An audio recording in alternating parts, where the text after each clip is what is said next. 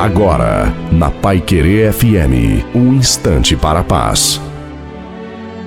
Boa tarde, minha amiga, meu amigo. Meu nome é Reverendo Osni Ferreira e a palavra de Deus nos ensina hoje no Provérbios 16, versículo 1. Coração do homem pode fazer planos, mas a resposta certa vem dos lábios do Senhor.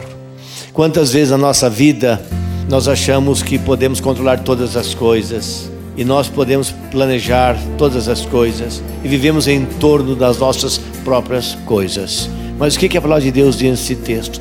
O homem pode fazer planos, mas na verdade o cuidado, a resposta, o amparo, o sucesso vem da mão do Senhor.